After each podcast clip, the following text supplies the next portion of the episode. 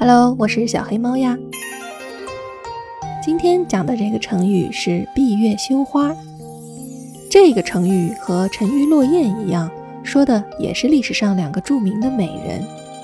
传说有一个叫貂蝉的美丽的女子，晚上的时候她出去，天上的明月见了她美丽的脸，觉得自己比不过，就害羞地躲到云后面去了。这个就叫闭月。还有一个美丽的女子。叫杨玉环。有一天，她去花园里赏花，花儿们看到她美丽的容颜，都觉得自己比不过，害羞地垂下了头。这个啊，就叫羞花。